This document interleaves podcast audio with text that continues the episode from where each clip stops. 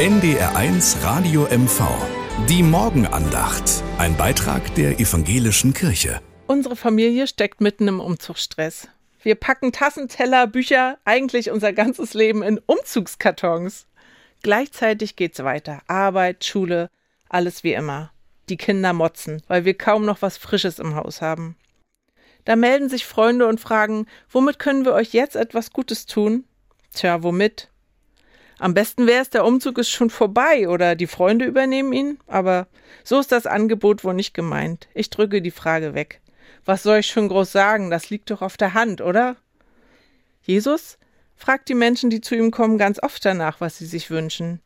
Da schreit ein Blinder laut nach Hilfe, und wenn er vor ihm steht, fragt Jesus ihn, was wünschst du dir? Was kann ich dir Gutes tun? Obwohl es auf der Hand liegt, soll es ausgesprochen werden.